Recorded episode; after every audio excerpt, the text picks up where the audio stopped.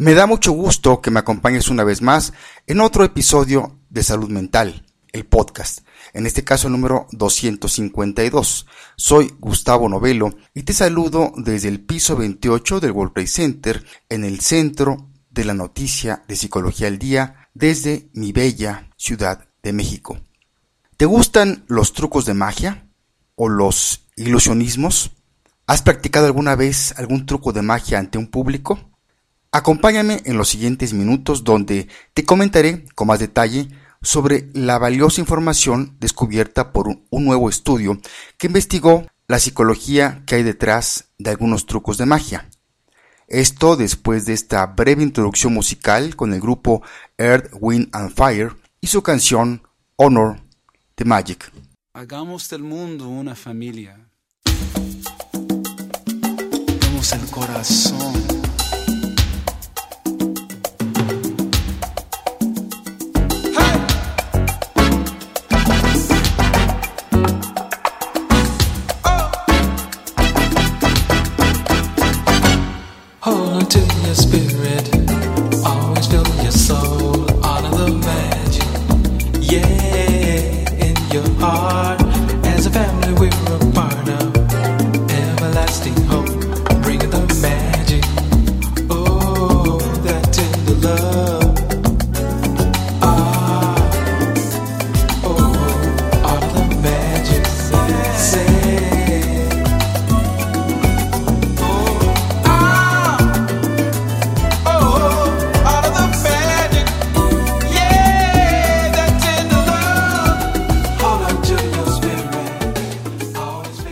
¿Pueden los magos hacer que creas que ves un objeto inexistente desaparecer?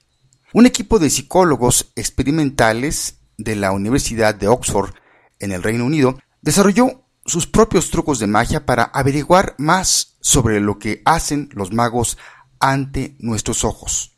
El doctor Matthew Tompkins dirigió el estudio y comentó que los padres fundadores de la psicología estaban muy interesados en la comprensión de cómo los magos podían manipular las percepciones de las personas.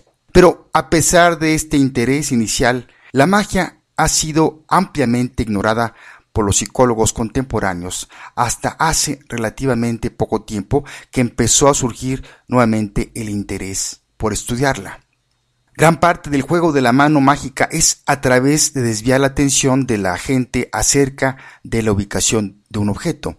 Esta capacidad para manipular la mente es un nuevo enfoque de la investigación psicológica.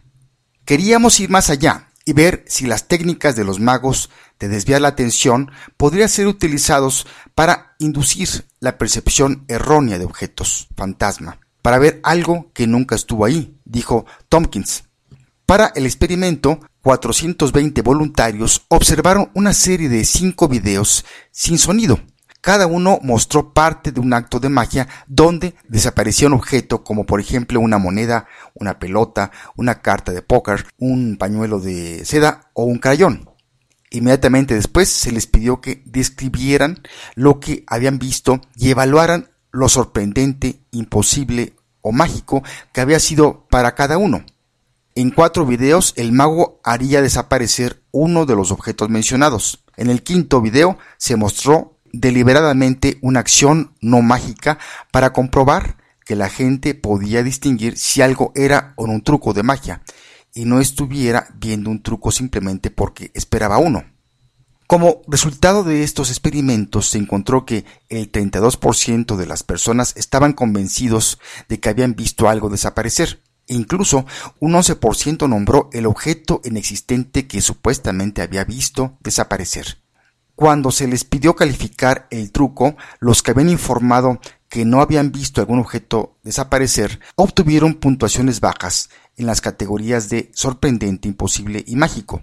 Sin embargo, a aquellos que creían que habían visto algo se les dio una puntuación más alta, y a los que podrían nombrar el objeto inexistente que desapareció se les dio las calificaciones más altas.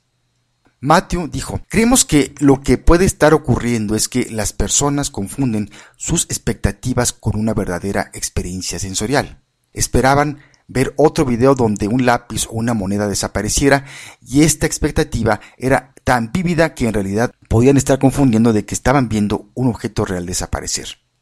La ciencia de la magia es un área fascinante que hay importantes aplicaciones prácticas. Por ejemplo, nuestro trabajo se basa en los estudios previos que han demostrado cómo los testimonios de testigos de un accidente o un crimen pueden variar los hechos. Al comprender cómo algunas personas pueden ser engañadas y describir algo que no sucedió, podemos obtener un mejor entendimiento de cómo nuestras mentes construyen nuestras experiencias conscientes. Hasta aquí el resumen de este artículo. Yo agregaría que cuando uno disfruta de un acto de magia o ilusionismo, está uno consciente de que es un truco que engaña nuestra vista, pero hasta ahí se queda todo, como una simple diversión. Pero cuando la mente nos engaña y vemos algo que no sucedió, podemos cometer errores y se puede encarcelar injustamente a una persona que no cometió un crimen, por ejemplo o si lo vemos aplicado a nuestras vidas diarias, podemos afectar negativamente nuestras relaciones interpersonales al ver cómo se dice moros con tranchetes cuando nunca los hubo. Es algo que, por ejemplo, les pasa a los celosos patológicos cuando creen que su pareja está volteando a ver o coqueteando con otra persona cuando nunca existió tal hecho. Cabe preguntarse aquí, ¿somos conscientes del poder sobrecogedor de las imágenes mentales. Solo existe la realidad tangible, la que reconocemos por nuestros sentidos. No existirá también una realidad subyacente sin desarrollar en la mayoría de los seres, pero que daría a estos un ilimitado poder para hacer que sus vidas sean con mayor plenitud. El recientemente fallecido Wayne Dyer afirma en sus libros que sí, afirma que existe una realidad mágica en cada uno de nosotros, una poderosa parcela espiritual que está esperando ser descubierta para ser utilizada con un único posible fin, lograr lo mejor para uno mismo y para los otros. A esto le llama él nuestras zonas mágicas o magia real, donde podemos acceder a los milagros cotidianos para aproximarnos a la perfección.